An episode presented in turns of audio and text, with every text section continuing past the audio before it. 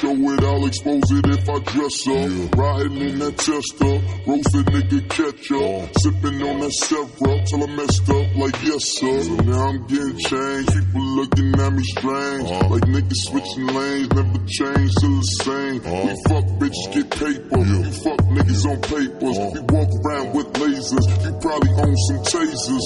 Lame niggas disgrace us. They girlfriends want date us. Got different hoes, I'm pimping hoes. You can tell by my pay stub. Niggas getting right, smoking weed with dirty sprite. I'm going wild for the night. Fuck uh. being polite. I'm going Been a while out for the weekend. Me, myself, and I, my three friends. Nigga feel it broke it and leafed in. ASAP niggas finna sneak in. Finger to the critics. Me and my niggas drill it.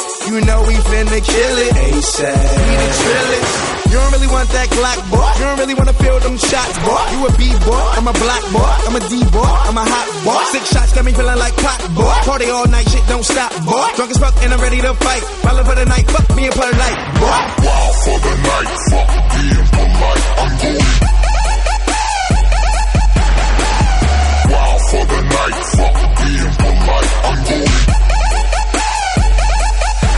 I'm going wild for the night. Fuck Muy buenas a todos, bienvenidos a una nueva edición de Back to Back, una edición navideña. Estamos todavía inmersos en plenas fiestas navideñas. Acabamos de tener hace unos días Nochevieja y Año Nuevo. Así que feliz año, evidentemente, a todo el mundo. Y esta semana empezamos con ASAP Rocky, Will for the Night, una canción que tiene un par de años aproximadamente. Una colaboración con el afamado DJ Skrillex, y bueno, esta semana traemos, pues, como es habitual, 100% actualidad. Hay que hablar de muchos temas, hay que hablar del mal momento de Memphis, están fuera de playoff, hay que hablar del gran momento profesional de Paul George y por extensión también de Oklahoma City Thunder. Hay que hablar de los Sixers, hay que hablar de Embiid, también haciendo unos números impresionantes. Traemos varias secciones. Traemos también un parte de lesiones para actualizar eh, la gente que ahora mismo está lesionada, el periodo de recuperación que se espera. Traemos también eh, el primer recuento de los votos del All-Star también. Hay ya las primeras polémicas al respecto. Y traemos mucho, mucho, mucho material del que hablar junto a, a gran parte del equipo habitual. Bienvenidos una semana más a Back to Back. Muchas gracias por seguir ahí. Y os dejo un poquito con la canción. Un saludo y bienvenidos.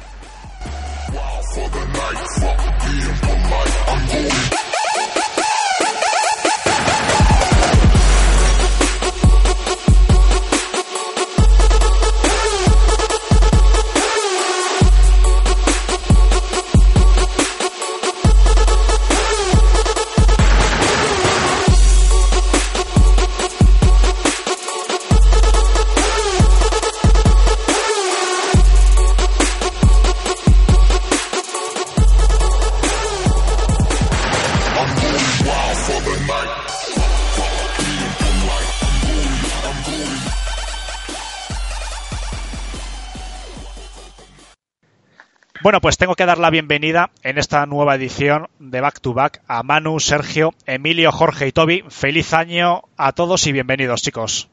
Hola. Feliz año, Buenas. Feliz año. Hola a todos. Feliz año. Nuevo año, más noticias, más NBA y vamos a empezar a hablar de un equipo que empezó muy bien, teníamos todos muchas expectativas, algunos más, algunos menos, pero bueno, en general, la verdad que todos pensábamos que iba a estar ahí arriba, poquito a poco se está desinflando y no es eh, otro que el equipo de Memphis, Memphis Grizzlies, el equipo de Margasol y Mike Conley, que bueno, ayer perdieron contra Detroit, pero llevan una racha eh, pues bastante negativa. De los últimos 10 partidos, la octava derrota. Se están desinflando, se ve que hay problemas en el vestuario. De hecho, ayer tras el partido, pues entre Temple y creo que era Casey, ¿verdad? O Caspi, perdón, uy, Casey, Caspi. pues casi llegan a las manos en el vestuario. Hay mal rollo, hay mal ambiente y bueno, parece que las derrotas están generando pues cierta frustración. Todavía no están, eh, están prácticamente pues a, a una o dos victorias de los puestos de playoff, pero parece que hay preocupación. Entonces, bueno, Manu, voy a empezar por ti un poquito. ¿Qué está sucediendo en Memphis? Según tu opinión, ¿piensas que bueno todavía se puede enderezar el timón o ha sido un visto y no visto sus eh, bueno esos esas grandes esos grandes partidos que tuvieron al principio de la temporada esos primeros puestos en el oeste o van a recuperar y posiblemente sea un pequeño bajón bueno toca dar un poco la cara no aquí soy el, defensor de Memphis Grizzlies entre nosotros. Y bueno pues a ver obviamente el, empiece de temporada fue muy bueno pero fue fue un boom. O sea yo vaticinaba que, que los Grizzlies iban a estar eh, luchando por playoff, no arriba del todo, pero sí que podían llegar a luchar porque es un equipo pues muy correoso, que le puede poner en dificultades a un montón de equipos, eh, pero últimamente pues estos últimos tres partidos los ha perdido, también eran muy difíciles, Boston Rockets, que además tiene, viene muy buena dinámica, Pistons, eh, además partidos en los que ha estado mal Mike Conley, que, Mike Conley es totalmente la brújula de este equipo, cuando no está, cuando no aparece, este equipo se desmorona, entonces lo nota mucho el equipo eh, cuando no está Mike Conley. Y eso, pues, eso se, pues, se traduce en derrotas. Y bueno, por delante eh, tiene un calendario un poco más fácil. Brooklyn, San Antonio, Pelicans, Miami. Eh, San Antonio por partida doble, entonces pueden seguir remontando. Es un equipo que, que más o menos yo creo que puede acabar igualado de victorias derrotas. Obviamente en el oeste es muy difícil, o sea que un poco por más de derrotas que de victorias. Pero lo del principio fue, fue un espejismo y los últimos tres partidos pues también. Es un equipo muy nivelado, hay que seguir confiando en ellos. Bueno, Sergio, lo mismo te digo, parece que ese dúo, ¿no? De Margasol, Mike Conley, este año Mike Conley ya pues se ha recuperado de la lesión que tuvo, en un buen estado de forma, parece que estaba eh, dando esperanzas ¿no? pues a los seguidores de Memphis, seguidores de Margasol, de que este año Grizzlies podía volver un poquito a la élite del oeste. Se han desinflado, como decimos, están ahora mismo décimos en la clasificación, 18 victorias, 19 derrotas, está prácticamente a tiro de piedra de, de los Lakers que cierran el, los puestos de playoff. Pero bueno, parece que las sensaciones últimamente son malas, parece que hay tensión en el vestuario. Pues básicamente la misma pregunta, Sergio. ¿Qué podemos esperar de, Memphis en este nuevo, en esta nueva parte de la temporada después de Navidades? La cosa de, con Memphis Grizzlies me parece a mí es que tienen buena plantilla, pero creo que van quizá un poquito cortos cuando salen jugadores del banquillo. En cuanto se sientan Mike Conley o Gasol, incluso ya los dos ni te cuento, el equipo pierde mucha profundidad, a pesar de haber conseguido ya Jackson Jr., que está saliendo muy bien, está siendo uno de los grandes rookies de este año, y etcétera. Eh, jugadores, pues tipo los Temple, los, los Brooks, aunque uno está lesionado tiene que volver dentro de poco. Eh, eh, todos esos jugadores no aportan lo que necesitaría. Y ya ni, ni contemos a Chandler Parsons, que recordemos tiene un contrato máximo firmado y ni aparece por allí por el partido. Entonces, una vez se tienen que sentar los jugadores o tienen malos partidos, porque todos son humanos y todos pueden tener un partido más, malo, uno estar un poco tocado, llegar cansado de una gira, el equipo flojea. Yo creo que en general esta es la dinámica general que vamos a ver en, en Memphis. Estoy un poco con Manu. Ni es tan catastrófico como está siendo ahora, ni es tan bueno como al principio. Creo que va a ser un equipo que rondará eso, lo he puesto 10, 9, 8 del, oeste, quizás si tiene suerte y, un par de victorias buenas se metan en playoffs, porque si no estarán peleándolo por ahí, pero no creo que sea un equipo que aspire mucho más, especialmente porque andan algo, algo cortos de talento. Bueno, no sé chicos, eh, Emilio, Jorge, Toby, si queréis añadir algo más un poquito sobre Memphis, alguna impresión, alguna sensación. Yo quería añadir, eh, Alejandro, eh, un comentario acerca de, de a lo mejor de, del rendimiento físico del equipo, porque creo que, que este, esta mala racha de resultados quizá venga motivado también por una planificación física de cara al resto de temporada. Estamos hablando de que Memphis Grizzlies no es uno de los equipos más jóvenes de la NBA. Al revés, sus pilares suelen tener, vamos, tienen, tienen edades ya avanzadas, como Marga Sol y Mike Conley, y la dependencia de esos jugadores, unido a lo mejor a una preparación física en la que lleve a acabar en pico la, la regular season, puede ser uno de los motivos para, para, este desplome, porque la verdad uno ve los partidos y se sigue jugando al ritmo de Memphis, se sigue jugando a lo que quiere Memphis, pero después no logran, no logran esa victoria. Yo tuve la suerte de ver el partido contra Detroit Pistons y son dos equipos que jugaron lento, es decir, hubo muy pocas transiciones, pero sí es verdad que, que Detroit Pistons se, se mostraba en pista con un nivel físico muy superior a, al equipo de JB Bickerstaff. Creo que ahí puede haber un punto de, de, importancia en esta mala racha de, de Memphis Grizzlies. Lo mismo, Jorge, Toby, ¿algo que añadir?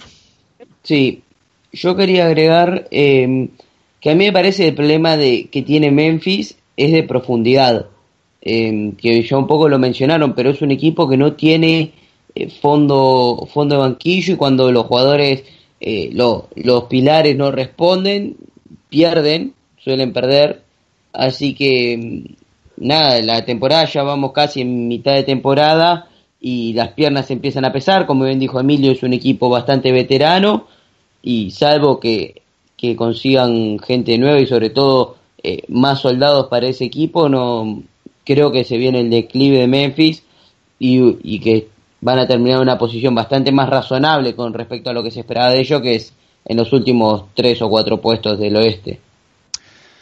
Bueno, también al añadir que, como suele ser habitual en estos casos de, de problemas de resultados, pues bueno, se, hubo una reunión, vamos, según informa Sam Charania para The Athletic, una reunión, pues bueno, entre los jugadores, entre el staff técnico, bueno, de que parece que había cierta falta de unidad. Caspi, pues bueno, intercambió ciertas palabras con Temple acerca de, pues prácticamente, bueno, empezaron hablando, acabaron con, pues casi a tortas. Ambos fueron separados en la reunión, o sea que hay tensiones, hay un bache importante en el equipo. Que bueno, que suele, este tipo de baches, la el mejor bálsamo es que empiezan a acompañar los resultados. Entonces, eh, habrá que estar atento las próximas semanas a Memphis para ver si el equipo se estabiliza o si en febrero sigue este bache, pues puede, puede que el equipo se plantee pues vender quizás eh, a sus figuras, porque la que el año pasado ya sabemos que el equipo funcionó muy mal. Y si en febrero el equipo pues está en una dinámica que no se logra recuperar, no sé qué opináis los demás, si alguno quiere añadir algo, eh, vamos, decirlo tranquilamente, yo creo que si el equipo no se recupera, a lo mejor pone el cartel de se vende alguna que otra estrella, porque ya sería un otro año incumpliendo las expectativas, otro año eh, pues sin playoff y a lo mejor la gente de Memphis, pues desde mi punto de vista a lo mejor se cansa y empieza a pedir pues cambios, vender alguna de las estrellas o bueno, un traspaso por algún draft, alguna primera ronda de draft. No sé, si queréis añadir algo, pues es vuestro momento o pasamos al siguiente tema. Yo, No, yo creo vale, que sí. eh, sí. eh, eh, alguna vez hemos hablado de lo que voy a decir ahora, pero Memphis, el, el riesgo de tener que traspasar a las estrellas por, por reconstrucción es muy arriesgado por, por lo que hemos dicho alguna vez de que es una franquicia que eh, creo que es la que menos dinero gana de la NBA, que incluso no sé si llega a tener pérdidas, o sea, que es de las menos rentables. Entonces, eh, ya si, si vas a tener incluso menos interés en tu afición por los partidos, ya que vas a poner tu equipo en reconstrucción, se lo tienen que, que es, es una situación muy complicada para hacer un traspaso de, de ese calibre, traspasar a estrellas por, por rondas de draft o poner al equipo en reconstrucción. Yo creo que, que no lo harán y van a intentar acabar este proyecto lo más tarde posible, el de Conley Gasol.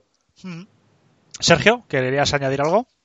Sí, iba en una línea muy, pa- muy parecida a la de Manu. Es un equipo que no puede jugar con, por ejemplo, los Lakers lo hacen muchísimo, o los Knicks llevan haciéndolo muchos años, o la Iñaki, que dejan dejar el equipo libre, traspasar todo lo que tienes y conseguir rondas, porque los Grizzlies, como ha dicho Manu, no es un equipo que vaya a llenar el estadio sí o sí, tenga lo que tenga en, en la plantilla. Entonces, quizás si buscarían un traspaso, yo más bien buscaría algo así como lo que tú siempre quieres hacer con, con los Pistons, en plan, buscar un jugador o medio joven que esté despuntando, cambiando a uno de los dos, a Marco, a eso, darle otro aire al equipo, a ver si consigues otro jugador equivalente, tratar de colocar quizá, yo que sé, el contrato de Parsons con Mike bueno, eso ya sería muchísimo, o con Dylan Brooks o alguna cosa así, y tratar de añadir un poco, retocar, pero más bien un traspaso sería tipo Spurs por Kawhi que desmontarlo todo y llenarlo de rondas. Bueno, pues vamos a cambiar de tercio, si os parece, y vamos a hablar de, de Paul George y de Oklahoma, también por extensión, y de la buena racha que está teniendo tanto Oklahoma y de un Paul George que está a, un, a uno de sus mejores niveles, pues posiblemente de, la- de los últimos años. Contra los Lakers, pues hizo un partidazo 37 puntos. Y bueno, también me gustaría hablar un poco, eh, voy a continuar por ti, Emilio, de pues eso de esos de esa pitada no que hubo eh, eh, en la cancha de, de Los Ángeles Lakers y de esa presión que parece que pues a Paul George en vez de desconcentrarle, pues parece que le motivó, ¿no? Hubo unas declaraciones cuando acabó el partido en el que dice que, bueno, que soy el chico malo, está bien, no soy el único jugador del área de, de Los Ángeles que ha decidido no jugar aquí. Y bueno, que dice que fue divertido, será bucheado y que espera que le suceda algo parecido cuando visite Indiana. Bueno, Emilio, parece que Paul George está en uno de sus mejores momentos y que tiene una motivación extraordinaria. Sí, la verdad que, que, eso que comentas es totalmente cierto. Es decir, Paul George viene, viene una dinámica muy positiva dentro de, del nivelazo que, que, suele ofrecer. Parece que por fin están encajando las piezas en Oklahoma después de un año difícil con la llegada de Carmelo, un sistema que no, que no lograba que sus principales piezas brillaran y este año se está echando el equipo a la espalda. Westbrook ha, acarreado lesiones desde inicio de temporada, ha estado renqueante, ha habido nuevas piezas que han tenido que encajar en este nuevo sistema y Paul George ha puesto la capa de superhéroe y no tiene ningún problema de, de mantener a Oklahoma con el récord actual que tienen. Eh, en el caso concreto de, del pasado de, del otro día en, el Staple. Pues sí, la verdad que sorprende ese abucheo, porque Paul George no ha jugado al despiste, es decir, él prácticamente cuando se inició la agencia libre renovó y no, no hubo ninguna hubo especulaciones, pero como hay siempre en torno a los equipos grandes.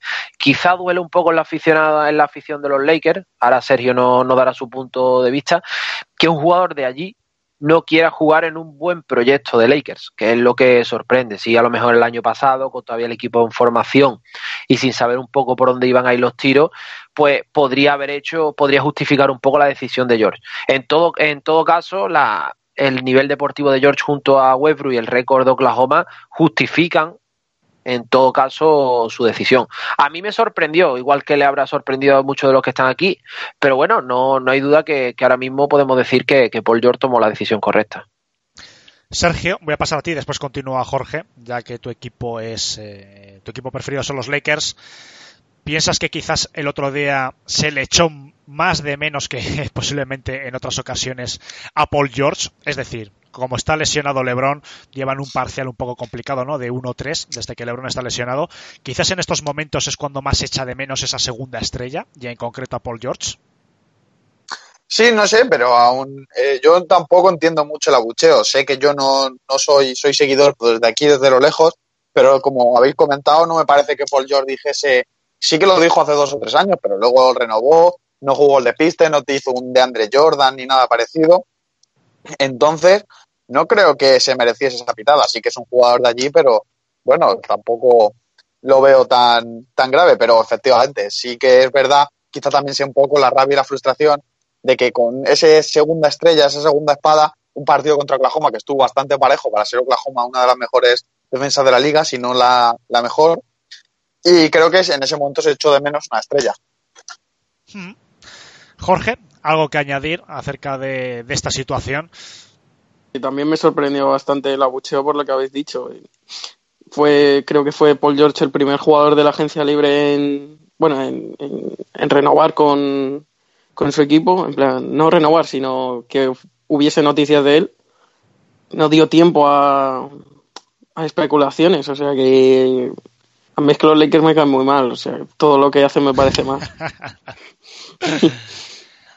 bueno, y por meter por meter un poquito más de leña al fuego respecto a Oklahoma, el sí. compañero de, de, Paul George, Russell Westbrook, ha hecho unas declaraciones, tienen un par de días, pero hay que comentarlas en el que dice que es el mejor reboteador, pasador y defensor eh, en su posición. Y además ayer nos deja unas imágenes muy curiosas que a lo mejor nuestros oyentes y vosotros las habéis visto, en la que es en una, bueno, una buena defensa en el que hacen a Lasse Stephen. No, perdón, perdón, que me estaba equivocando.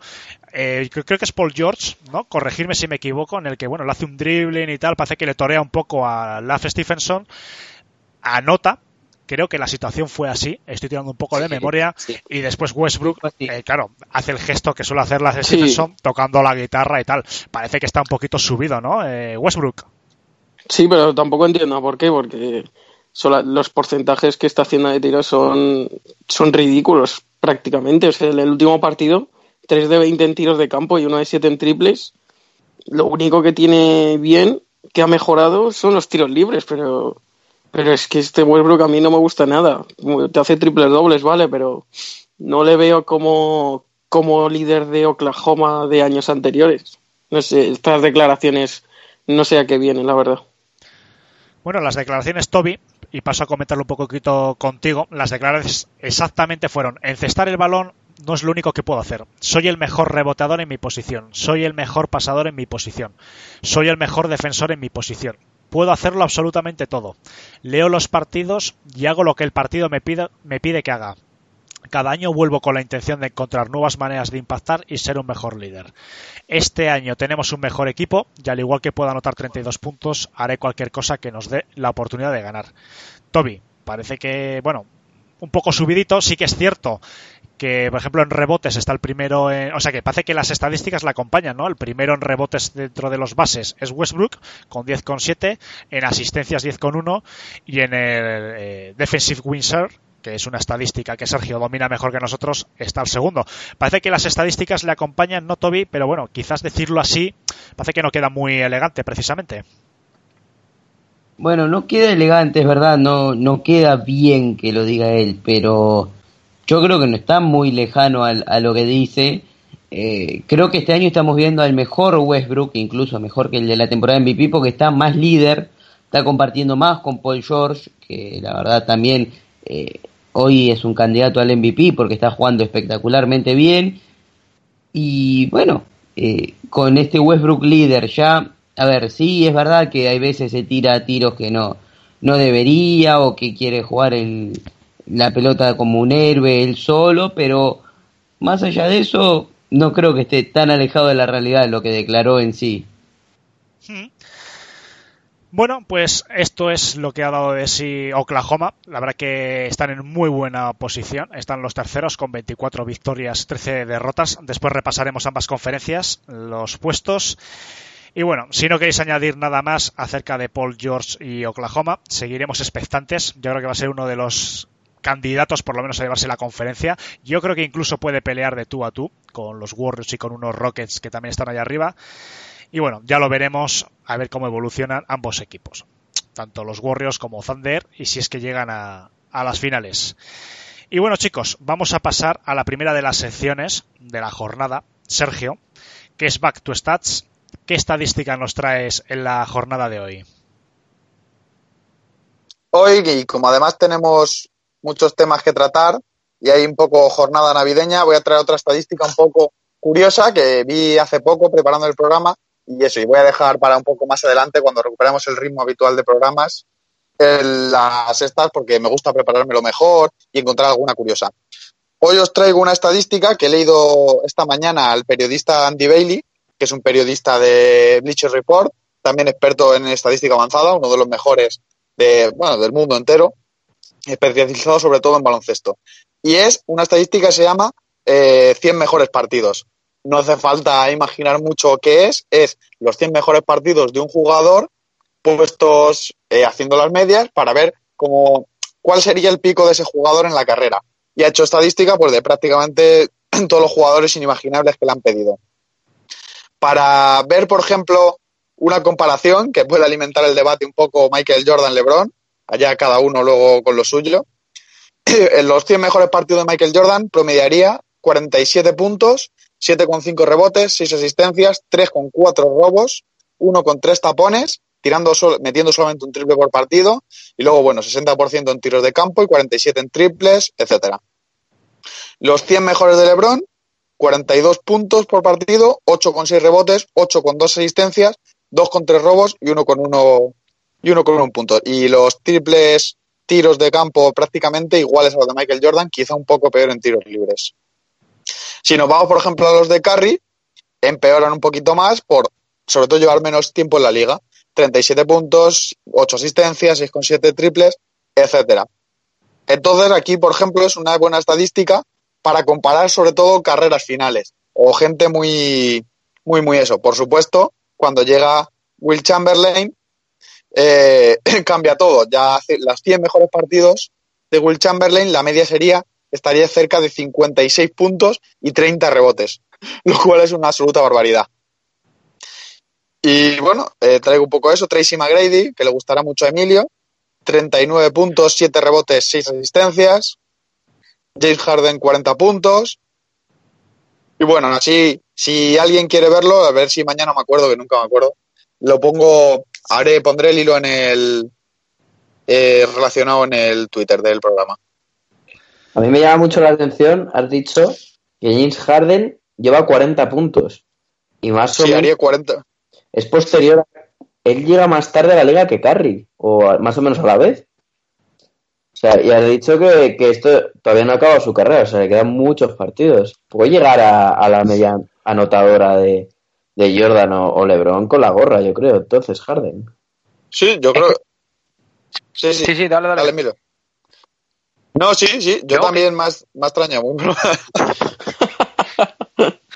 es que estos últimos días se viene hablando de que Harden no, no es un gran jugador defensivamente, pero ofensivamente está con los mejores de la historia, se podría decir, como uno de los mejores anotadores de la historia. Sí, sí, sí, para, para mí siempre lo ha estado. Lo único problema que tengo con Harden es su forma de jugar. Sí, lo otro discutido durante estos últimos días, la verdad. Sí, sí, no, es un jugadorazo y un, un histórico y estoy seguro que va a ser Hall of Famer, vamos, de lejos. Hombre, eso sí, pero con de la historia, Bueno, chicos, pues eh, algo más, alguna duda más que tengáis que comentarle a, a Sergio. Sí, una sola. Eh, de casualidad, no sé si te estoy matando. ¿Tenés a mano algo de Manu Ginobili? No. A ver, es que ha ido haciendo los que le han pedido y no, ten- no se tendrá muchos seguidores argentinos. Yo no he sabido, Después pasame el usuario, se lo voy a tener que pedir. pero tengo la, la de David Robinson si las quieres. Bueno, como premio consuelo, no nació en Argentina, pero David Robinson, por ejemplo, tiene 35,7 puntos, 13 rebotes y 4,5 tapones. no está nada mal. Auténtica barbaridad. No, no tiene, no ha hecho las de Manu Ginobili. Se lo voy a tener que pedir. Para la semana que viene te, te lo miro yo. Tengo que encontrar la manera de hacerlo, que no debe ser muy difícil. Lo ordeno y hago yo las medias, no te preocupes, Toby. Por ti te lo hago. Gracias. Bueno, chicos, pues eh, muchas gracias, Sergio, por la sección. Y vamos a cambiar a un tema que voy a preguntar primero a Emilio, porque le tiene que dar satisfacción personal. Hay que hablar un poquito de, bueno, de los Sixers de Filadelfia. Hay que hablar un poquito de Embiid. Está en uno de sus mejores momentos, por lo menos esta temporada. La última noche 42 puntos, su segunda marca desde que es profesional. El otro día en Los Ángeles ante los Clippers 28 puntos. Y la verdad que está en un momento muy, muy, muy bueno. A los 42 puntos, además, añadió 19 rebotes, 3 asistencias, un robo, 3 tapones. La verdad que ha empezado el año con, con muchas ganas. Y además unos Sixers en las que, eh, bueno, falta Balder, falta Chandler, o sea que tenían bajas importantes. Pero bueno, Emilio, yo creo que los Sixers están ya puestos eh, en los cuartos, si la memoria no me falla, siguen todavía por encima de, de los Celtics tienen toda, ahora mismo tienen factor cancha si empezasen mañana los playoffs y de momento parece que las sensaciones son buenas, están encontrando el ritmo y están dando de sí lo que se esperaba de uno de los grandes favoritos del este. Sí, la verdad que, que ahora mismo los Sixers están en un gran momento. Han perdido en su mini gira por, eh, por el oeste, donde han jugado en Utah, en Portland y en Phoenix. Han perdido el, el único partido que han perdido ha sido en Portland, sin Embiid. Y la verdad que sí, que ayer fue una gran victoria, pese a un mal último cuarto sin, sin Jimmy Butler y sin Winston Chandler. La verdad que las piezas eh, están, están empezando a encajar un poco, porque han tenido que cambiar casi toda la rotación, pero se viene un buen calendario ahora para los Sixers, con muchos partidos en casa, alguna salida un poco más dura como la de como la de Minnesota el día 16, pero ahora reciben a Dallas después de que los tejanos vengan en un back-to-back jugando con Boston. Tienen partidos para, para hacer fácil un 6-1, un 5-2 de parcial. Entonces, bueno, realmente es que el equipo vaya creciendo un poco al son de Embiid, que, que es realmente el inicio y el final de este equipo. Además, se está mejorando el récord en como visitante, porque antes empezaron con un récord muy negativo y ahora ya está la cosa 9-11, algo que compensa un poco el gran récord de como local. Y bueno, también hay que, hay que apuntar que, que le queda un partido más contra Toronto Raptors en el Wells Fargo que los dos partidos que le restan frente a los Celtics también son en el Wells Fargo, es decir, ya, ya ha pasado por el Garden dos veces y dos veces por Toronto, y que, y que también el, triple enfrentamiento que le queda con Milwaukee, dos de esos partidos son también en, Filadelfia. Por lo tanto, parece que el calendario beneficia un poco esta buena racha de Sixers y yo creo que todo va a depender de, lo que aguante en las rodillas de Envy, si puede seguir jugando con regularidad y no empieza a perderse back to back para descansar de cara, de cara a playoff. Y bueno, poco a poco se va formando una rotación, veremos a ver si, si antes de que, de que cierre el mercado de, traspasos, pues se intentan reforzar con un 4 más defensivo, a la espera también un poco de, la incorporación de Fultz y de Zaire, que, que según las últimas, las últimas previsiones puede que se incorporen antes de, antes de playoff. Pues la verdad que totalmente de acuerdo. La verdad que además ahora el calendario, como bien has dicho, acompaña a los Sixers y la verdad que no descartaría que bueno que peleen con los Pacers, incluso los Raptors, por esas posiciones que están ahora mismo, el tercero, el segundo. Voy a hacer un pequeño repaso, por lo menos del este, después ya volvemos al oeste. Ahora mismo los primeros son los Bucks. Yo creo que nadie, nadie se lo esperaba a estas alturas que estuviesen los Bucks con 26 victorias, 3 derrotas, primero el este. Lo segundo está el Toronto Raptors a media victoria, 28 victorias, 11 derrotas con medio partido, como digo, de diferencia. Tercero, los Pacers, otra de las grandes sorpresas, 25-12. Cuarto, Sixers. Quinto, los Celtics, unos Celtics que, bueno, parece que le está costando un poquito entrar en dinámica, pero bueno, que ahí están consolidados y a partir de sexto puesto es donde empiezan las tortas por los últimos puestos de playoff en el este. Yo creo que va a estar muy interesante el este a partir del sexto puesto. Los Hits están con 18-18, Hornets con 18-19, cerrando los puestos de playoff Detroit con 17-19 y los Nets y los Magic están a media victoria de Detroit. Digo que están 4 o 5 equipos totalmente pegados. Después ya descolgados pues están los Wizards, Atlanta Hawk, Bulls, los Knicks con un paupérrimo 9-29 y cerrando los Cavaliers con 8-30. Así está el este, la verdad que muy, muy interesante. Y bueno, vuelvo un poquito a los Sixers. Jorge, no sé si tienes que comentar un poquito algo de, este Embiid. Quizás lo que se está viendo, Jorge, no sé si estás de acuerdo, es que los Sixers siguen dependiendo quizás en exceso, ¿no? Quizás de, de Embiid. Sí, claro, hombre, eh, cuando tienes a Embiid que está promediando números de MVP, lo lógico es que dependas de él en los partidos. Pero si además Kimmy Butler está no está apareciendo mucho y, con las pequeñas lesiones que está teniendo, pues, pues obviamente se le va a cargar más peso hacia él. El que sí que me está gustando últimamente mucho es Ben Simmons, que ni, ni él, ni Tatum, ni Donovan Mitchell empezaron muy destacando mucho, que fueron los tres nominados a Rookie el año, el año pasado y al final es el que se ha conseguido, no sé cómo decirlo, desquitarse de los otros dos. Los, eh, y Donovan Mitchell siguen un poco mal. Y Simmons está empezando a ser el jugador que todo el mundo quiere ver. Bueno, el otro día, no sé, Toby, si lo vistes, pero bueno, parece que se quedó en una anécdota, ¿no? Ese encontronazo entre Ben Simmons y, y Embiid hay que recordar que Embiid tuvo una lesión importante eh, en el ojo, recibió un golpe en un rebote, que fueron los dos, los dos compañeros. Evidentemente, pues parece que no hubo mala intención, como es eh, totalmente evidente por Ben Simmons. No, me parece que Embiid reaccionó un poco, bueno, de hecho se le oye en directo declaraciones, bueno, o voces, mejor dicho, pues un poco cagándose en todo, por decirlo finamente. No sé si Toby viste esas imágenes. Sí, las vi. Me, me pareció quizás un poquito exagerado, pero bueno eh, supongo que Embiid también, con todas las lesiones que ha tenido a lo largo de su carrera, si hay algo que no va a querer es lesionarse de esa forma y medio causado por un compañero. Pero bueno, creo que tampoco es algo que quedó en el momento, pero que también sobre reaccionó a la situación. Bueno, pues llega la parte de un poquito de actualidad variada. Si queréis comentar algo sobre los Sixers, es ahora o, bueno, pasamos un poquito. Actualidad variada si queréis. Y hay que hablar un poco, pues, de dos puntos que son importantes. Primero, Emilio, a la continuación nos va a hablar un poco de, las lesiones, abundante por desgracia, sobre todo en ciertas estrellas. Ahora nos va a hacer un pequeño repaso. Y hay que hablar un poquito también del All-Star de febrero. Ya tenemos eh, las primeras votaciones que indican un poquito cuál va a ser la tendencia, por lo menos para los titulares. Hay que recordar que los titulares se eligen con voto popular y eh, los suplentes pues eh, los eligen los entrenadores y demás.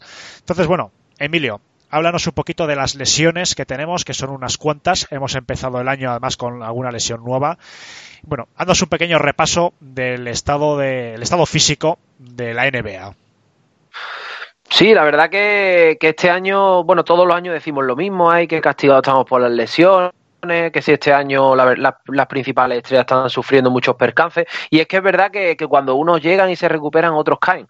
Tenemos, tenemos el caso de, de Kyrie Irving, que, el otro día en el partido contra San Antonio, que supongo que vería Toby, se llevó un golpe en el ojo y que ya está descartado también para el partido el viernes, pero no, no parece que revista mucha más gravedad. en, un, en una gravedad similar tenemos acá el Lorry, que lleva perdiéndose prácticamente una semana y media de competición y que parece que es un problema con la tolerancia del dolor debido a unos problemas de espalda y ha dicho ya eh, Nurs que, prácticamente cuando aprenda a jugar un poco con molestias pues, pues se reincorporará. También tenemos la lesión de Lebron, que ya el propio Carry le ha dado hasta un consejo porque, porque ambos padecen la misma lesión y parece que se va a perder por lo menos tres semanas de competición fácil porque las pruebas que le hicieron descartaban cualquier tipo de rotura, pero sí es verdad que tiene una, una hipertensión, por lo tanto es algo que, yo creo que los Lakers no, no, no arriesgarán nada dado el momento de la temporada. Y por último, eh, que esta sí es muy llamativa, es la de Miles Turner, que, el otro día, si podéis ver las imágenes, os animo a que las veáis, eh, le rompieron la nariz en el partido contra Atlanta y parece que, está hecho de hierro, que, que puede que el próximo, que el próximo viernes se reincorpore con el equipo con una máscara y juegue a lo enmascarado, a lo Kyrie Irving o, o Joel Embiid. Pues la verdad que hay unas cuantas figuras importantes lesionadas. Seguiremos la evolución. Algo que añadir, chicos, respecto a alguna lesión, eh, a lo mejor de algún jugador que os haya llamado la atención, que esté lesionado. Hombre, preocupante es la de Lebron, especialmente para los seguidores angelinos. Sí que es verdad que han dicho que no va a forzar absolutamente nada, que si prácticamente leí el otro día un insider, no recuerdo ahora cómo se llama, el de que escriben de Athletic sobre los Lakers, que decían que se ha llegado a comentar que si que no pasa nada porque peligren los playoffs, que lo principal es que cuando LeBron vuelva, vuelva completamente sano. Y los Lakers, la verdad, parece que lo están lo van a necesitar y eso pone aún más interesante todavía la conferencia oeste. Vamos a continuar y vamos a hablar un poquito del All-Star. Manu, te voy a dar el honor de comentarnos un poquito cómo van las votaciones. Tenemos ya las primeras filtraciones, los primeros resultados. Todavía queda mucho, queda bastante eh, periodo todavía de votación. Pero bueno, ya podemos ir viendo ¿no? un poquito quién va a ser titular y quién no, quién va a estar en esa pelea ¿no? por la titularidad en el All-Star. Manu. Sí, totalmente sorpresa, la verdad. Eh, no me imaginaba eh, estos resultados, sobre todo las sorpresas de Don y Rose eh, es muchas sorpresas, es verdad que son jugadores que, sobre todo Don sí se puede llegar a merecer el llegar a ser All-Star, pero es que, eh, que sean los segundos más votados en el frontcourt y en el backcourt del, del oeste es muy llamativo. Eh, Doncic por encima de Durant, Davis, Paul George, Jokic o Rose por encima de Harden, Westbrook, Lillard, de Rosen eh, es muy llamativo. Pero bueno, yo diría que esto es lo, lo menos eh, achacable a las votaciones, a pesar de que obviamente sí que lo es, no, no es normal que, estos estén por encima de otros, pero bueno, eso ya lo compensará los votos de jugadores y eso. Pero a mí me llama mucho la atención, luego también aparte hay algunas votaciones como la de Jeremy Lin, mítica votación por, por la comunidad china, eh, Vince Carter, Dwayne Wade por su año de retirada, eh, cosa que me llama mucho la atención que no esté Dirk Nowitzki, por ejemplo. Eh, y, a sacar a malas es que no entiendo un par de cosas. La primera te, voy a hacer feliz, Alejandro. Que es que Jason Tatum esté por encima de Blake Griffin. No tiene ningún sentido. Ah. No tiene ningún sentido. Eh, la temporada de Griffin es maravillosa y la temporada de Tatum eh, empezó bien, tampoco a su mayor nivel, pero estos últimos partidos están muy mal, muy errático y yo incluso dejaría fuera de, de All-Star. Eh, otra cosa que me sorprende es que Gordon Hayward esté entre los 10 primeros tampoco tiene mucho sentido. Eh, Y la última ya, bueno, la última, que de Marcus Cousins salga votado también, que tenga 92.000 votos, cuando ni siquiera ha jugado un partido esta temporada, Draymond Green, que está a un nivel lamentable también, esté entre los más votados, eh, Jokic esté por debajo de Steven Adams, por ejemplo, aunque Steven Adams está haciendo un temporadón, Jokic está teniendo a los Nuggets como los tiene, y, hay cosas pues como estas que sorprende Bradley Bill también eh, por detrás de Zach Lavin, Jeremy Lin, eh, son cosas muy sorprendentes. Luego están los típicos datitos como los de Wade Rose y Doncic que hayan salido votados y Carter y poquito más. Eh, para mí, si tuviera que hacer un pronóstico, creo que antes hemos hablado por el grupo de ello. James, George, Jokic, Curry, Harden en el oeste tendría que ir. Y en el este ante Tocumpo, Leonard Butler, digo Butler, perdón, Tocumpo, Leonard Embiid y luego Kyrie Irving y ya es más discutible si Kemba Walker o, Ben Simmons eh, o Ladipo en el, en el este. Sería lo más lógico. Bueno, hay que recordar que estos votos, aparte que todavía estamos eh, empezando el periodo de votaciones, suponen un 50% ¿no? de, después de lo que va a ser los titulares. Eh, el otro 50% para elegir los titulares va por eh, los votos de los jugadores. No sé si también prensa, corregirme si me equivoco, prensa deportiva. Sí, 25 prensa, 25 jugadores, 50 aficionados. Mm. Entonces, bueno, lo normal es que jugadores, eh, bueno, como tú mismo has dicho, Blake Griffin, que están haciendo un temporadón, pues bueno, quizás haya alguna sorpresa o jugadores que por lo que sea que no, han, que no han entrado en el quinteto titular, pues evidentemente como suplentes la inmensa mayoría estarán. Entonces, bueno, chicos, ¿algo que añadir? ¿Algo que os haya sorprendido de esta lista preliminar acerca del All-Star? Yo quería hablar de. Bueno, por ahora lo que se ve es que los capitanes van a ser LeBron James y Antetokounmpo, ¿no? Creo. Antetokounmpo tiene cerca a Kyrie Irving, eso sí. sí, por eso digo. Pero en el oeste está claro, LeBron es el que más votos tiene, 1.083.000, el siguiente ya es Curry con 793.000, o sea, son casi 300.000 votos de, de diferencia, mientras que en el este sí que ante Tocumpo tiene 991.500 y Kerevi 910.300. Entonces son 80.000 votos de diferencia, que eso sí que puede llegar a cambiar. Todavía recordemos eh, que, faltan votos de, aparte de aficionados y de y de prensa, eh, si no me equivoco, todavía faltan por recortar, por, por contar un montón de votos de gente. O sea, estos no son los definitivos. Sí, claro, yo, yo creo que además esto, estas primeras votaciones son las típicas que te animan a votar porque ves tantas barbaridades que dices, vamos a votar esto para compensarlo un poco. Porque es que, que, por ejemplo, cosas razonables, es decir, dentro de los veteranos que quieran darle una última oportunidad dentro del All-Star tipo Wade, Vince Carter, eso es romanticismo y si no entran aquí, no van a entrar por los entrenadores. Pero hay ciertas votaciones que no entiendo. Es decir, la comunidad Celtic se ve perfectamente que, está muy integrada y está muy entregada a la hora de, de votar. Porque que Gordon, que Gordon Hayward tenga 4.000 votos más que Horford, independientemente que Horford para mí debería estar un pelín más bajo, ¿vale? Pero ya dentro del equipo de una misma de un mismo grupo de votantes Hayward tenga más o no sé otras cosas que no entiendo por ejemplo Lonzo Ball por encima de, de Devin Booker son cosas que no que no entiendo la verdad y que y que Derrick Rose tenga más votos que James Harden eso ya eso me parece a mí un atraco y bastante más, ¿eh? Muchísimos más. O sea, tiene más que Kevin Durant también. Es increíble. Sí, es verdad, es verdad que, lo, que lo de Derrick Rose lo podemos meter dentro también de romanticismo. No porque no se lo merezca, sino también por, yo qué sé, siempre verlo resurgir y verlo jugar a buen nivel, pues anima a que, a que le des tu voto. Pero no sé, son cosas que me sorprenden. Bueno, hombre, hay que tener en cuenta hay que tener en cuenta que el aficionado pues muchas veces vota pues eh, bueno lo, que ven los medios los highlights eh, por también por añoranza no quizás pues bueno de Derrick Rose tenemos todos muy buenos recuerdos de él de esos años de, Chicago.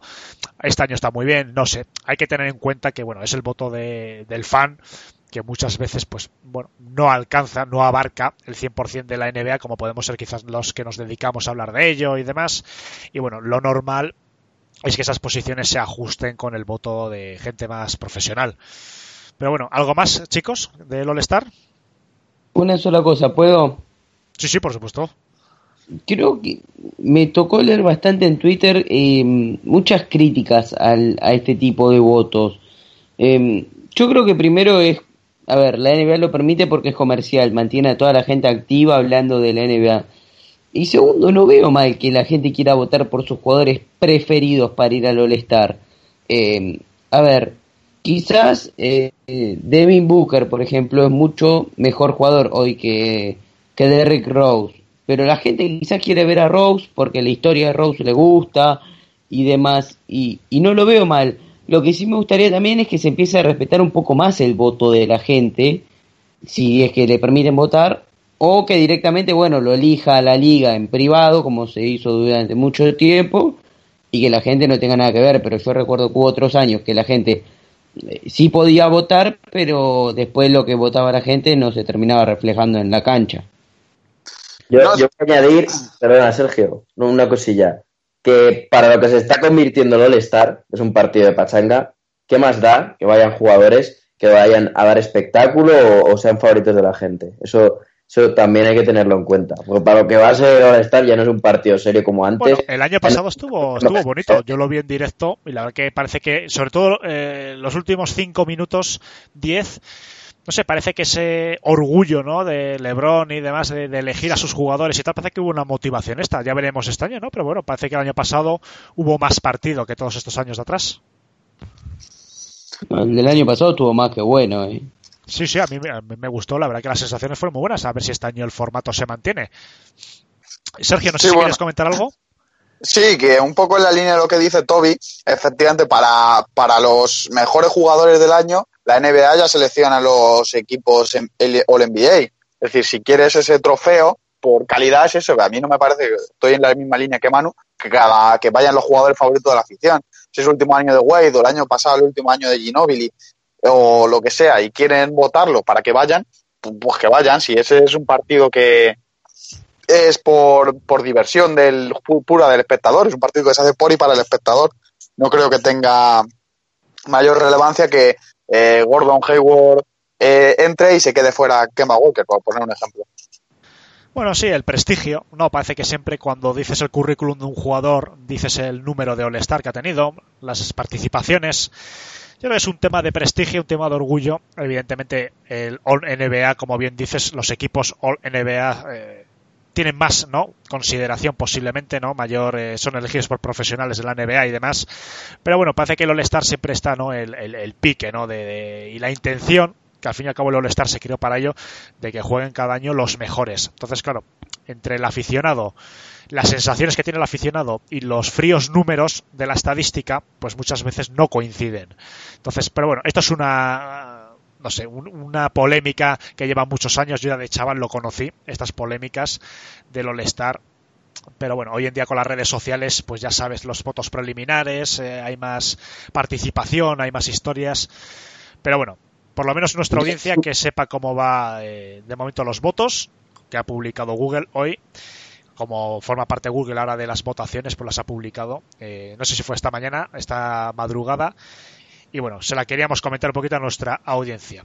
Entonces, una cosilla. Sí, sí, Yo creo que, que, lo que hemos querido decir todos, obviamente, están en una línea de que el aficionado puede, tiene que disfrutar de estar y para eso vota. Pero esto eh, perjudica muchísimo a jugadores que no son de los equipos grandes. O sea, vengo que yo quiero hablar en esa línea también. O sea, no es solo defender al voto del aficionado, sino también eh, criticar un poco eso eh, que hace que jugadores como hemos dicho, Hayward porque esté en Boston o Tatum porque esté en Boston va a dar más espectáculo que Griffin porque juega en Detroit. Pues no. Griffin es un jugador, por ejemplo, que puede dar muchísimo espectáculo. Y, por jugar en Detroit eh, no está a lo mejor en el top 4 de, de, ese frontcourt. Pero bueno, esto es cosa del aficionado, pero también debería de tener el aficionado un poco más en cuenta eh, el que no tenga que ser de su equipo. O sea, yo defiendo que votes a un jugador que te guste favorito, pero no solo porque sea de tu equipo tienes que votar a esos. Bueno, muchas gracias por esa defensa. Es que si yo defiendo a Blake Griffin, sueno... Sí, sí, por supuesto, Toby. A ver, lo que dice Manu tiene razón, pero yo creo que entre ver a la estrella de, no sé, eh, algún equipo de mitad de, Atlanta que sí tendría o la estrella de Boston, la gente prefiere ver a la estrella de Boston.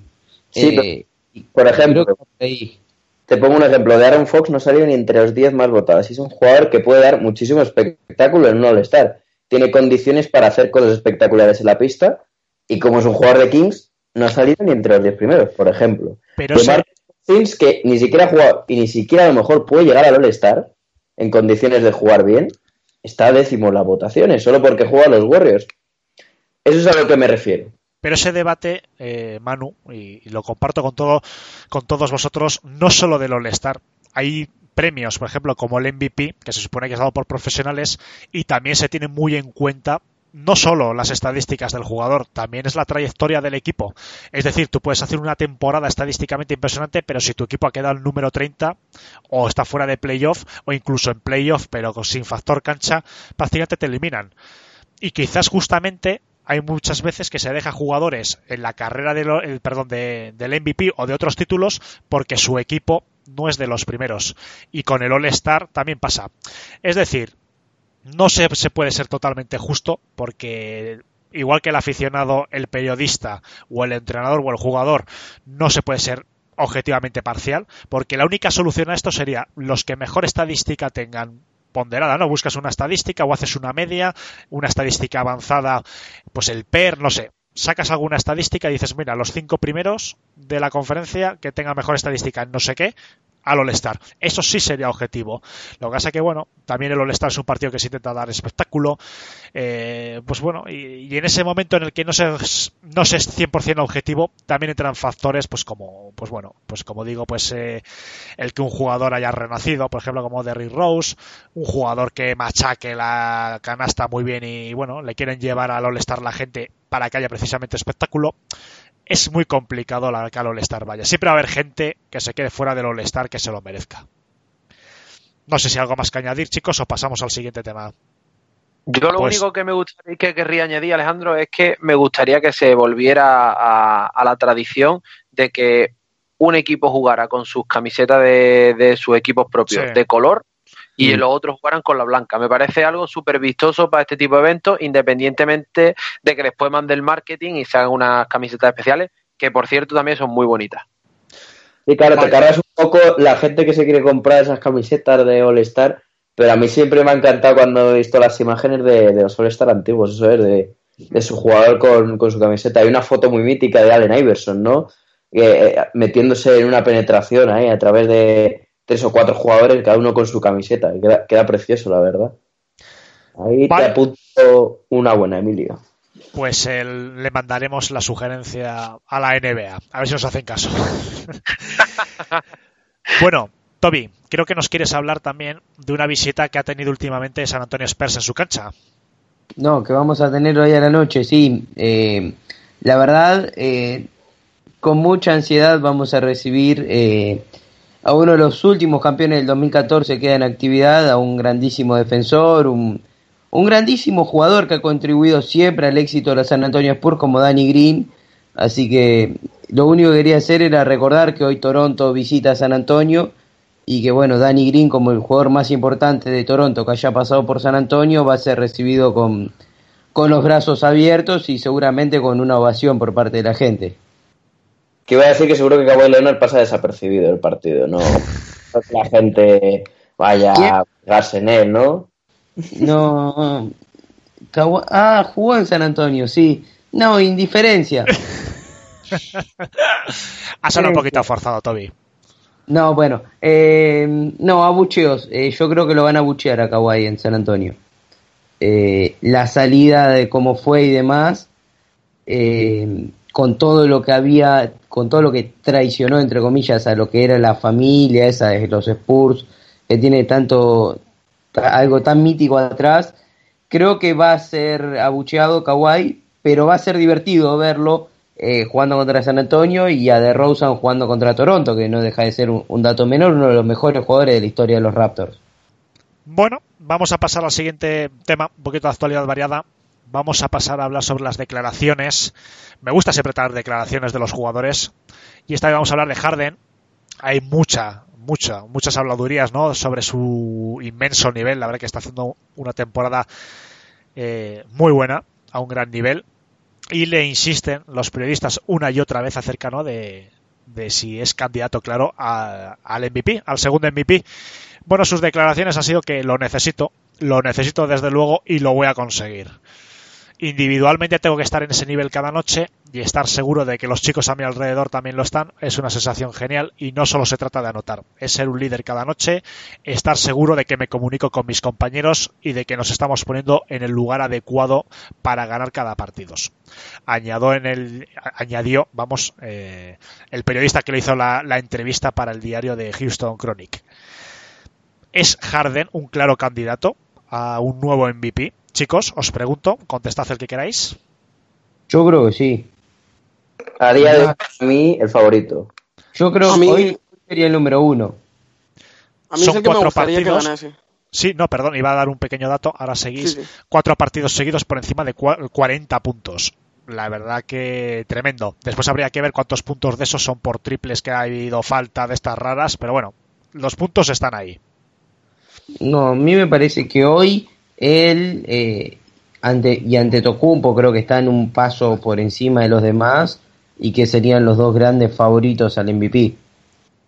Para mí, para mí por encima, eh, lo de Harden sí consigue llegar a, a Houston, llevar a Houston al final a, a un top 3 de, de ese oeste peleado. Yo creo que ahí sí que sería indudable. Si Sí, no, yo estoy, yo, se lo yo- puede pelear. yo estoy de acuerdo con Manu. Si, si los Rockets consiguen llegar por lo menos a conseguir el factor cancha para los playoffs, no creo que haya otro ganador que no sea James Harden, porque es que su, sus estadísticas respecto al resto de jugadores son, son bastante, bastante diferenciales. Aprovechando que habéis comentado lo de la posición de Houston, voy a hacer el repaso a la clasificación de la conferencia oeste, que lideran una vez más, ya han estado los primeros Denver Nuggets con 24 victorias, 11 derrotas. Le sigue a medio partido de diferencia Golden State Warriors. 25-13 sigue Oklahoma con 24-13. Houston, que después de esos problemas que ha tenido al inicio de temporada ya están ahí con un 21-15. Tres partidos y medio de Denver del primer puesto. Y ya sin factor cancha, pero en puestos de playoff, continúa Portland Trail Blazers con 22-16. Clippers 21-16 y empatados con 21-17 tenemos dos equipos, los San Antonio Spurs y Los Ángeles Lakers, séptimo y octavo respectivamente, y fuera de playoff, pero con balance todavía positivo, está Sacramento Kings. Y continúa Grizzlies, Mavericks, Utah Jazz, que bueno, parece que remontan sí y no, pero de momento ahí están. Los Timberwolves, Minnesota Timberwolves con 17-21, los antepenúltimos, los penúltimos sin remontar los Pelicans y cerrando la clasificación en su particular pelea por el número uno del draft está Phoenix Suns con 9 victorias, 30 derrotas a 17 partidos del primer puesto. Bueno chicos, algo que os haya llamado la atención de esta clasificación del oeste, algo que comentar. Me gustaría añadir para generar un poquito polémica que quitando a Phoenix Suns, tenemos tres equipos que la inmensa mayoría de nosotros daba como playoff seguro, como es Utah Jazz, Minnesota y Nueva Orleans. Bueno, eso demuestra, Alejandro, que no tenemos ni idea, ¿no? no, hombre, sí es verdad, sí es verdad que las circunstancias de, de esos tres equipos han marcado un poco el inicio. Pelicans muy castigado por las lesiones, por el rumor también de, de Anthony Davis de salir de- del equipo. Tienen mala pinta los Pelicans, la verdad, las cosas como son. Minnesota, con el caso de Jimmy Butler, pues se ha visto un poco también atado de pies y manos y ahora están, parece, un poco retomando el vuelo. Y Utah Jazz es que ha tenido un, un inicio de temporada súper aciago. Es que yo creo que ninguno de los que estamos aquí esperaba un, un desplome de Utah tan grande con respecto a los playoffs que hicieron el año pasado. Recordamos que Utah Jazz ganó a, a Oklahoma en, en su semi de conferencia y, y además con autoridad. Entonces, la verdad que, que sorprende un poco. Pero sí es verdad que lo que dice, yo creo que que Sacramento bajar un poquito, Memphis, como, como hemos comentado antes, también deberá bajar un poquito conforme pasen los partidos. Y bueno, a mí la incógnita de Dallas Maverick es la que, la que más me llama la atención dentro de esta clasificación, porque no sé si van a tirar muy hacia arriba, muy hacia abajo, si se van a quedar en ese undécimo puesto. Me, gustan me gusta ver a estos Mavericks. Yo quiero decir a favor de Utah que el principio catastrófico que ha tenido también tiene que ver con, con el calendario tan caótico que ha tenido, ¿no? El oeste es muy salvaje y, y la mala suerte que ellos juegan allí, pero también le, todavía no han tenido muchos partidos contra, contra equipos de, del este facilitos. Por ejemplo, ahora se viene eh, contra Cleveland, Pistons, luego viene Bucks, que es más complicado, tienen Magic, Lakers, que a lo mejor sin LeBron, Bulls, otra vez Pistons, eh, luego vuelven también Cavaliers por ahí, entonces eh, Atlanta un poco más adelante, Suns, ahí yo creo que ya sí que pude pegar un poco ese empujón para arriba, como ya hizo el año pasado, por ejemplo, que a estas alturas estaba, yo creo que igual o peor que, el, que, el, año, que el año pasado. Aunque es verdad también a favor de, de, la, de esto, o sea, en contra de esto, que el año pasado jugaron sin Rudy Gobert esta parte de la temporada. Bueno, la verdad que el calendario, como todos sabemos, marca muchísimo, ¿no? Eh, los calendarios son muy caprichosos, van muchas veces por racha. Es complicado que los partidos contra equipos ganadores con, parcial ganador o con parcial perdedor se intercalen, generalmente, pues bueno, te sueles encontrar un bloque, ¿no? De 10 partidos y 8 son contra equipos que están en puestos de playoff y marca mucho el calendario de los equipos de la NBA. Por eso, a estas alturas de la temporada muchas veces hay que coger con pinzas, ¿no? La, lo, los análisis y más en el oeste. Entonces, bueno, si no queréis comentar nada más de la clasificación, vamos a seguir haciendo un pequeño repaso hay que seguir hablando, por ejemplo, de Washington y de esa baja, ¿no? De Marquise Morris. Y yo creo que Washington, no sé si me vais a corregir más con la baja también de, que se, bueno, de Marquis Morris, que se añade, por ejemplo, a la de John Wall. Yo creo, corregidme si me equivoco, que antes o después Washington va a poner en el mercado, sobre todo a Brandy Bill, y que Washington va a empezar una nueva etapa. Yo creo que esta lesión de Morris, que es uno de los, eh, bueno, no de los pilares, pero posiblemente en la segunda unidad de los jugadores más importantes, yo creo que son el clavo definitivo en el ataúd de, Washington. Chicos, Manu, Sergio, el que quiera comentar algo. No, yo decir que es otro jugador que ha pasado por la fantasy de, de Toby que está lesionado. Si hiciese la lista, realmente nos asustaríamos porque creo que se le han lesionado todos los jugadores que han pasado. Dios no quiera que, que enganche a Lebron alguno de estos porque lo mata para toda la temporada. Eh, no, sí que es verdad. Bueno, bueno sí, dale, Toby. Derecho no, de réplica. No, está, está bien. No, no tengo nada para decir. También se nota, Alejandro, que está salivando ante la posibilidad de que ya tenga que traspasar a Bradley Beal y ofrecer un Andre Drummond o, o Drummond, un Andre Drummond un Reggie, Reggie Bullock, Reggie Jackson. No, sí, estoy, estoy de acuerdo contigo en tu análisis, Alejandro. Creo que efectivamente ya no le queda mucho más recorrido sin John Wall y sin Malcolm Morris, ahora que se va a perder, creo que he leído seis semanas por lo menos. Eh, va a ser muy, muy difícil que se recuperen. Howard, que sigue lesionado. La verdad es que, aparte de una mala química de vestuario, están teniendo un muy mal nivel de juego y muy mala suerte con las lesiones. Y creo que esta temporada más le valdría, no sé, centrarse en dar minutos a los chavales que tengan por ahí, buscar una buena ronda de draft de, este año, como hicieron el año pasado los Grizzlies, por ejemplo, y el año que viene otro gallo cantará, empezar de nuevo. A mí me llama la atención el, el, que no pongan a Troy Brown Jr. prácticamente nada. Fue casi un pibe de lotería y, es que ni le están usando. Y encima ya después de que haya llegado Ariza, pues aún menos va a jugar. Eh, la salida de Porter no sé cómo la estarán llevando después de la lesión de Wall, pero se ha hablado de Sacramento, se ha hablado de Sacramento, pero no llega nunca ese traspaso.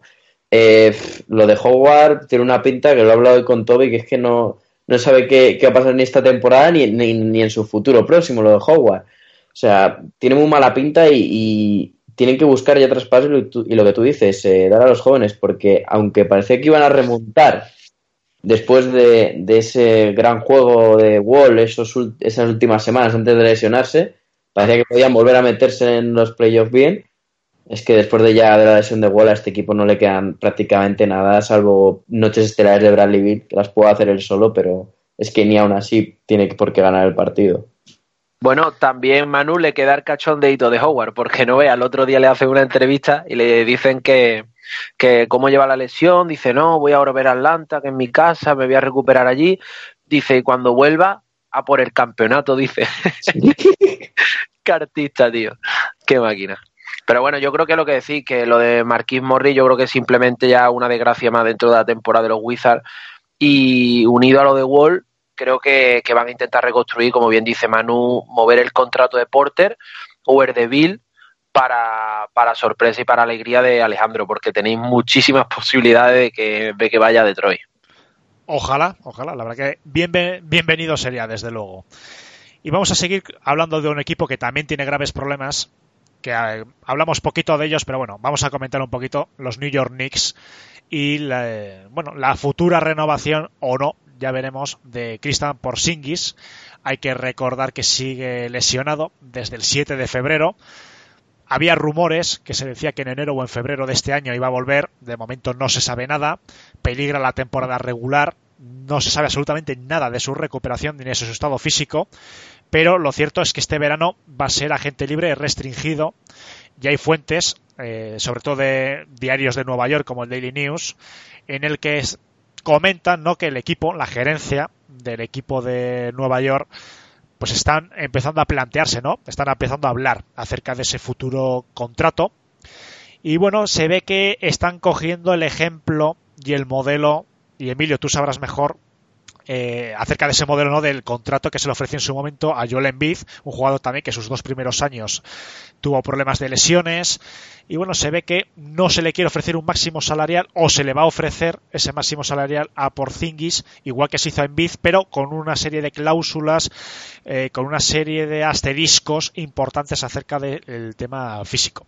No sé si tenéis algo que comentar. ¿Creéis que Porzingis se merece ese máximo sin asterisco o hay que tener cuidado porque no se sabe qué estado va a volver, no se sabe si va a volver a ser ese Porzingis del año pasado hasta que se lesionó, determinante, estrella, el futuro ¿no? de, de Nueva York. ¿Cómo veis este caso? Yo, yo creo, si me dejáis a mí empezar, que es un, es un movimiento muy inteligente por parte de una franquicia que normalmente no hace estos movimientos tan inteligentes. Hay que, para mí, hay que utilizar todas las herramientas a su disposición y con Porzingis tiene una ventaja que es que él es agente libre restringido. Esto quiere decir que en caso de que cualquiera le dé un contrato, pues ellos podrían plantearse ofrecerlo. Entonces pueden presionar con eso. Siempre es más peligroso hacer agente libre restringido porque luego te meten ahí alguna trampita, te meten un trick kicker, te meten una subida de salario en no sé qué, te reparten mal los años. Pero creo que es bastante inteligente.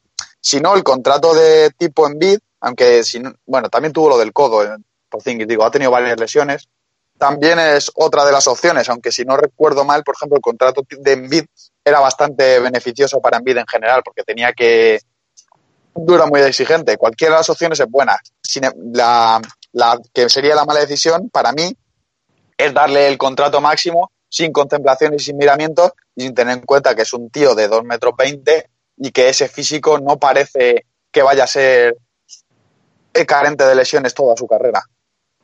Chicos, ¿algo más que añadir acerca del tema de Porzingis? ¿Pensáis que volverá a un gran nivel? ¿Seguirá siendo ese, esa estrella ¿no? que, lleva tanto tiempo esperando a New York Knicks? Yo creo que, los jugadores con talento eh, pueden afectarles las lesiones, pero al fin y al cabo son jugadores que, que son eso, talento. Entonces siempre van a jugar bien, saben entender el baloncesto, tienen buena muñeca, esas cosas no se pierden. Quizás el tema físico le puede costar algunos años volver a recuperarse, pero fíjate, por ejemplo, Paul George. Paul George se partió la pierna por la mitad y, ahora mismo está a un nivel espectacular. Eh, un jugador siempre se puede reinventar físicamente y por Zingis, bueno, pues eh, es un jugador que como encima es mucho más talento que, físico, pues yo creo que los Knicks hacen un movimiento muy inteligente eh, bajo mi sorpresa de renovarle. Y encima, si pueden hacerlo con, con, lo de las condiciones del contrato, ya se habló, por ejemplo, en vídeos, un caso muy parecido, se llegó incluso a, hubo alguna crítica a que cómo se les ocurriría pagar tanto, porque en ni siquiera había jugado más de 30 partidos en NBA, por fin ya había jugado dos años en, en, los Knicks, entonces ya puedes ver la curvatura que puede tener en la liga. Eh, yo creo que es buen movimiento y si encima pueden hacerlo con, con cláusulas, pues, pues mejor para Nueva York. Más necesitan esperanzas estos Knicks y un proyecto joven, eh, ¿por qué no jugársela? Bueno, otras declaraciones. Sí, sí, perdón, vamos, dime, dime. Agrego lo último. Eh, creo que lo más beneficioso para los dos, y porque el físico de Porcini genera dudas, es sí un contrato por bastante cantidad de dinero, pero quizás eh, a tres años o con una opción de equipo, que los Knicks también puedan hacerse con eso como para romper el contrato por si no sale bien, pero si por sí está sano, desde los mejores jugadores de la liga, así que yo creo que que deberían pagarle, aunque no sé por qué tan largo debería ser ese contrato, porque bueno, es bastante propenso a las lesiones también.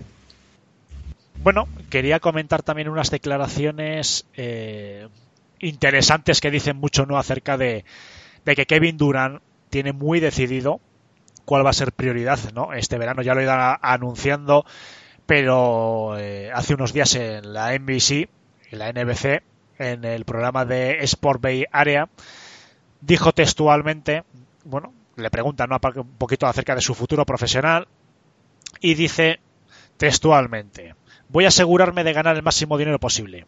Ese es el plan, forrarme, jugar al baloncesto y acumular dinero.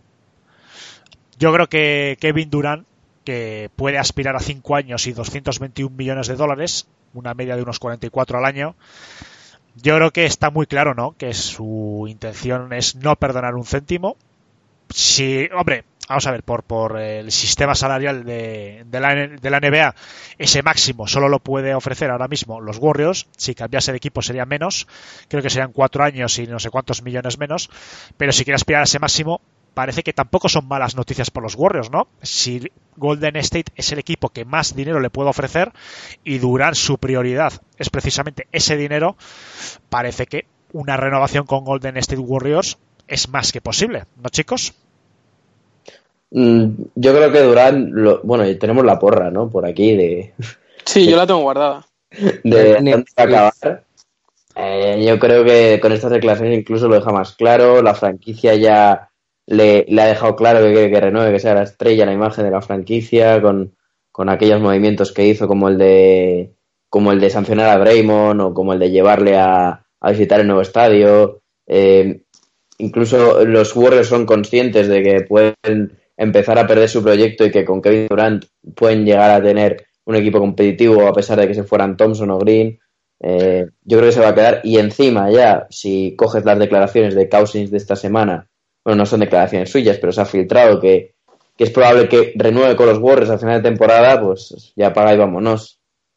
A ver cómo, cómo vuelve y si los Warriors estarían dispuestos a pagarle un máximo dependiendo de la vuelta de Cousins. Eh, podrían seguir teniendo un buen equipo a pesar de que se fueran Green y Thompson. Porque la, pregunta que hago antes de que continuéis es, este máximo de 221 millones, unos 44 años para Kevin Durant, teniendo en cuenta el contrato que ya está en vigor hasta el 2022 de Stephen Curry, eso significa sí o sí, es que las matemáticas son así, de que van a tener que decir adiós a algún futuro máximo, por ejemplo Clay Thompson o Draymond Green, evidentemente. Vamos, que no hay máximo, no, hay espacio para cuatro máximos. Incluso yo creo que los dos, ¿no? Yo el otro día haciendo cuentas, si quieren tener suplentes, solo tendrían, solo podrían ampliar el espacio máximo para dos. Suplentes, es mucho, tener suplentes también. Eh, yo lo tengo cada vez más claro. Durant se va a ir de Golden State. Eh, si él quiere dinero, quiere un super máximo, eh, Golden State se lo puede ofrecer, pero no lo puede pagar porque estaría hipotecando su franquicia. No pueden jugar con dos jugadores que se lleven más del 50% del, del tope salarial.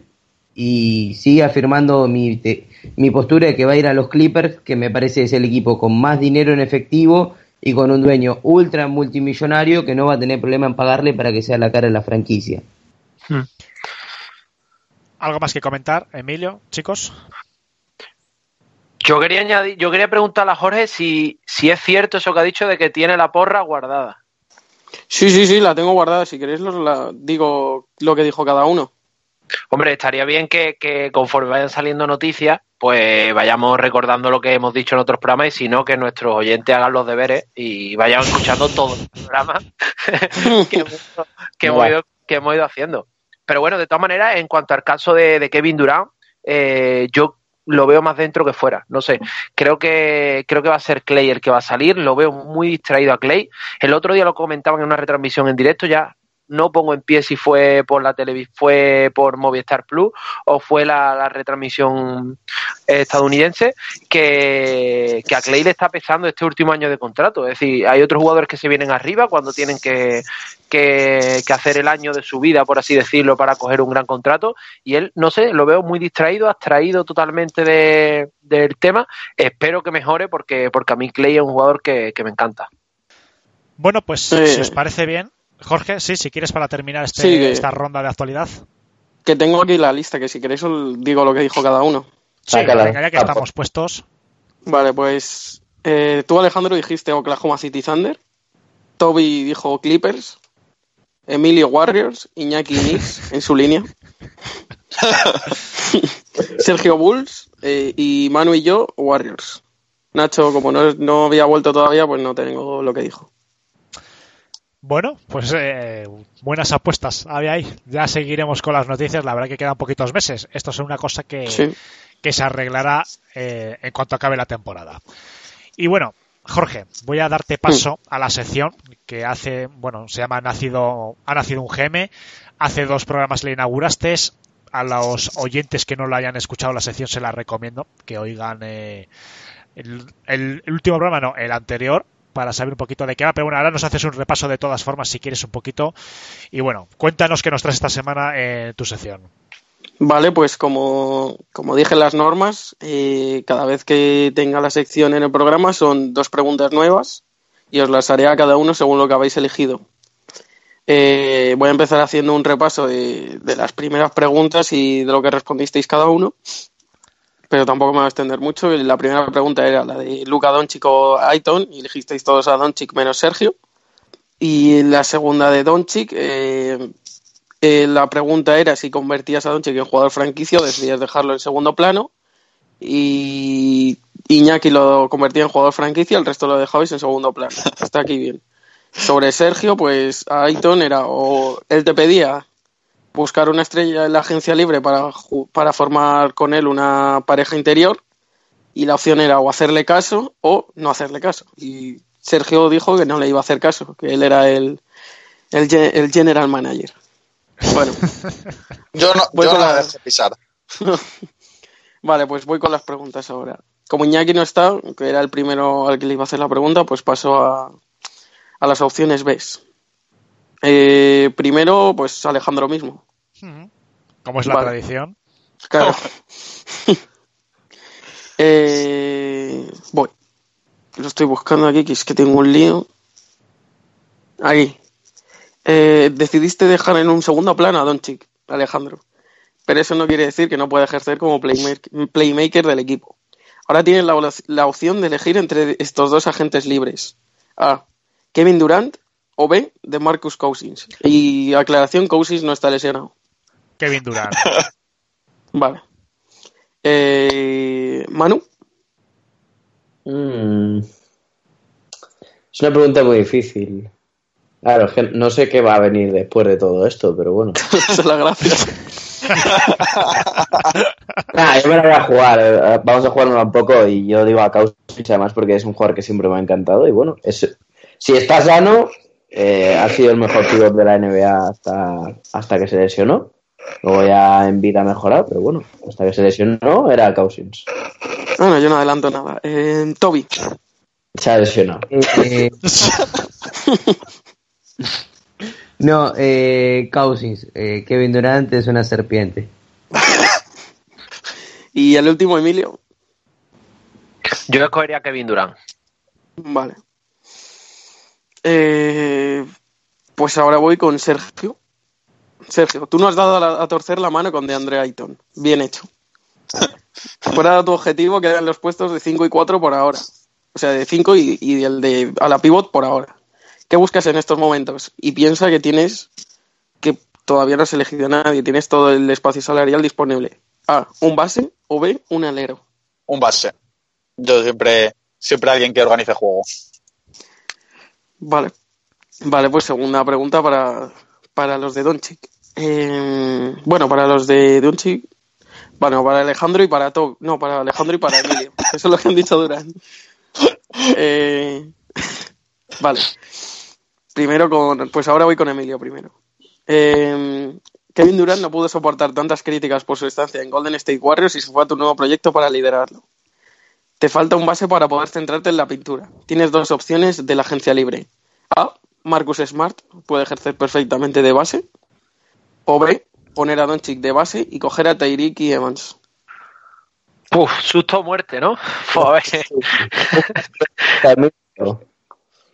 Yo elegiría a Marcus Smart, pero de largo, porque creo que, que en defensa se complementaría muy bien con Luka Doncic, al estilo de lo que está haciendo Dennis en mi Junior en los últimos partidos. Y creo que para Playmaker ya tenemos a, a Luka Doncic y, y lo que dice, Smart tampoco le quema la, le quema la bola en las manos. Vale, ¿y Alejandro? No sé, Marcus Smart, que parece que ahora está de moda y puede aportar. Vale.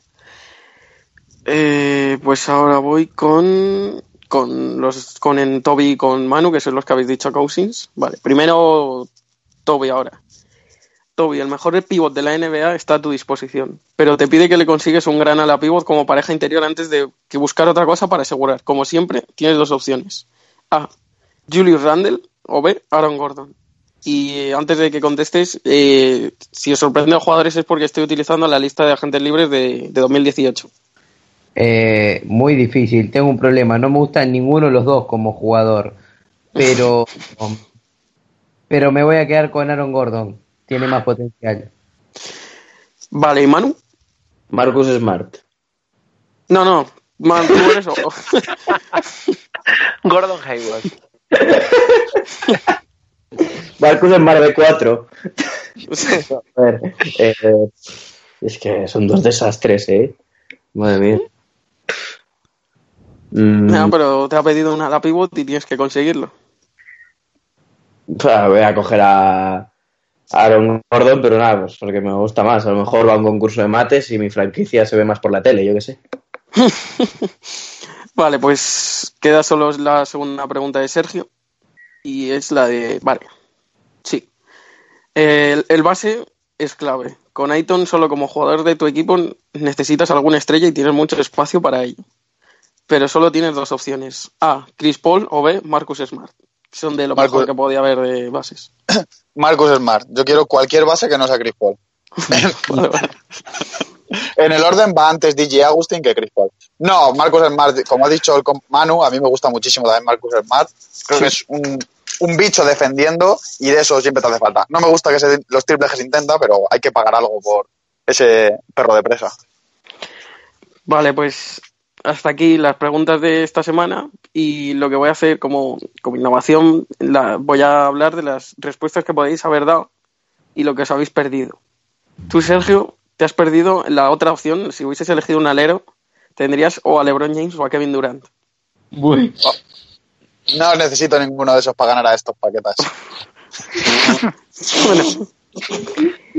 Eh, y bueno, el resto lo sabéis, lo, no, lo, lo que no habéis elegido porque teníais de todo. Era solo aclararle la de Sergio esta semana. Y bueno, a los oyentes, como siempre, pues os invito a que sigáis el juego y si no lo habéis empezado, pues como ha dicho antes Alejandro, vais al programa de hace dos semanas, que ahí están las reglas y todo y, y lo escucháis.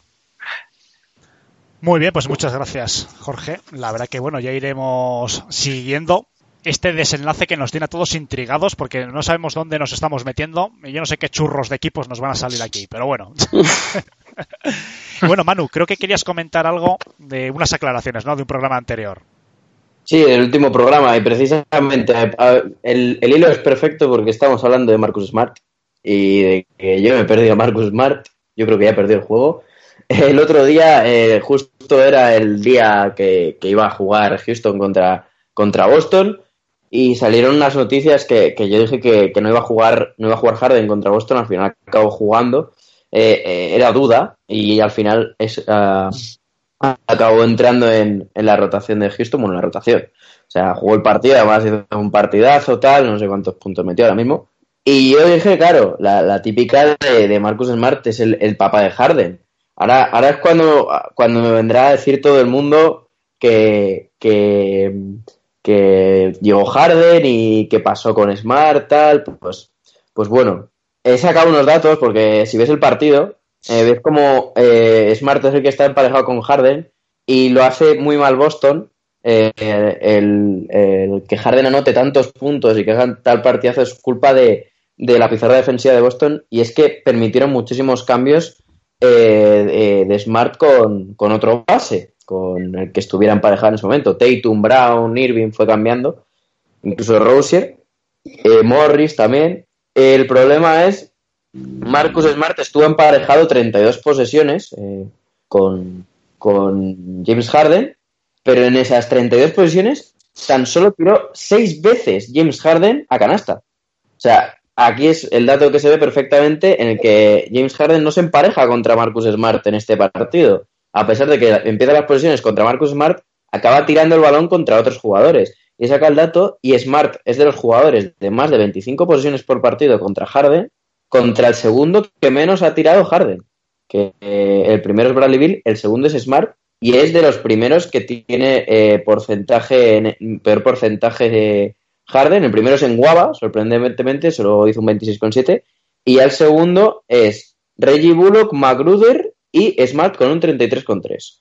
Así que eh, hasta aquí yo quería aclarar eso para que, para que no quedase yo tan mal respecto al público. Y bueno, y seguir diciendo que Smart sigue siendo el papá de Harden. Vale, pues oye, muchísimas gracias por tu, por tu aclaración. Por la Manu. defensa de Marcus Smart, ¿no? Básicamente. Esto se convirtió en, en despacho Celtics. por, por cinco minutos, sí. Bueno, chicos, pues eh, algo más que queráis comentar un poquito, o si queréis, bueno, esta semana está la gente de vacaciones, la verdad que tampoco hay una gran actualidad. Ya a partir de la próxima semana, que ya otra vez entramos en, en rutina, nuevo curso, nuevo año, ya empezamos otra vez con las entrevistas, empezamos otra vez con el contenido más denso. Pero bueno, algo que queráis comentar, chicos, que se quede en el tintero antes de despedir el programa. Yo quería decir que, que en esta semana que he estado ausente me he sentido un poco como, como Brandon Ingram, es decir, he estado fuera de la rotación y seguí ganando, tío. Entonces, soy totalmente prescindible aquí. es un poco la sensación, un poco alegría, pena, pero bueno, nada, una broma, que, que muy contento de estar aquí con vosotros, de iniciar el año y yo creo que, que esto debe ser otro punto de partida para que sigamos creciendo, ¿no, Alejandro? Pues hombre, eso espero. La verdad que yo creo que estamos muy contentos.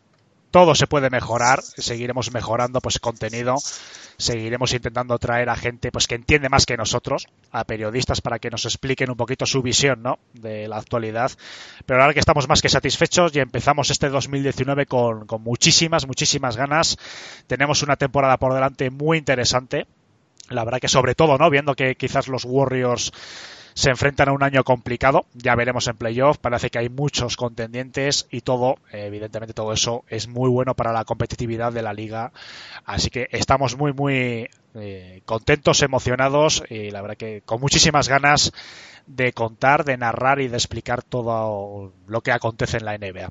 Así que chicos, si no queréis comentar nada más, pues eh, os despido y os emplazo hasta la próxima semana. Manu, Sergio, Emilio, Jorge y Toby, una vez un auténtico placer estar con vosotros.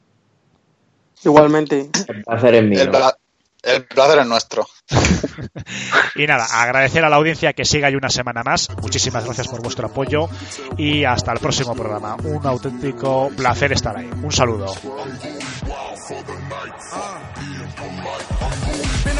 For the weekend. Me, myself, and I, my three friends. Nigga feel like broke it and leafed in. ASAP niggas finna sneak in. Finger to the critics. Me and my niggas drill it.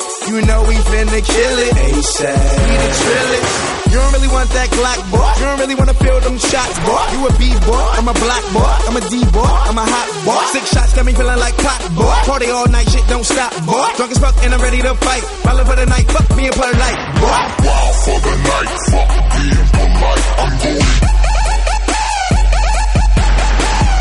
wild for the night, fuck being polite. I'm going. I'm going wild for the night, fuck being polite. I'm going wild for the night, fuck being polite. I'm going.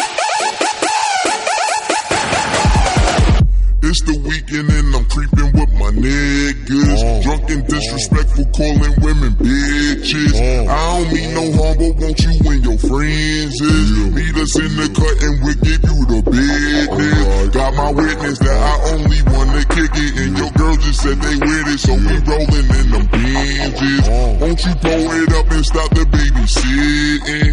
She got drunk as fuck and swallowed all my kids. Back to the mat, tats on the back, ass so fat, hit that from the back. When it clap from the back, she clap in the back, she flat on the back, then it's back to the trap. Fuck your pack, ASAP where it's at. Fuck nigga act, get clap, lay flat. Fuck your dream, even fuck nigga dream. When you sleep and you won't come back the that. Benjamin three stack, it's a fact. She lives in my lap, on my out out cat. Daddy facts, bitches on my sack. And you know I'm smoking, bitches rolling. Reefer got me open, well until the morning with my homies. Tell them where we going. Wild for the night, fuck the